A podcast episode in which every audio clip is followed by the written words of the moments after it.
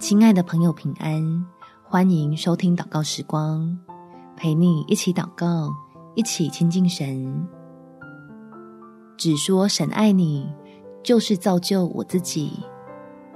在以弗所书第四章第十五节，唯用爱心说诚实话，凡事长进，连于元首基督。天父要我们在他的爱中活出真理。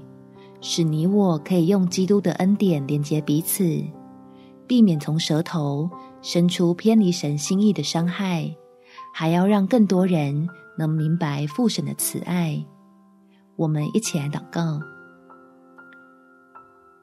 天父，当我想要开口评论或是指正他人的时候，求按着你无比的慈爱赐给我谦卑。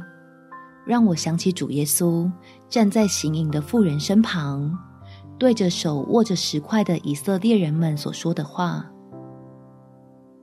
我的心就被你的慈爱折服，愿意将批评改成祝福，指责改成鼓励，让自己的言行都尽在这满有恩典的真理里面，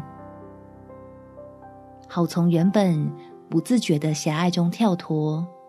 进入与你更靠近的宽阔之地，就将过去莫名的缠累和愁苦除去，防止自己偏离你使人蒙福的心意。感谢天父垂听我的祷告，奉主耶稣基督的圣名祈求，好们。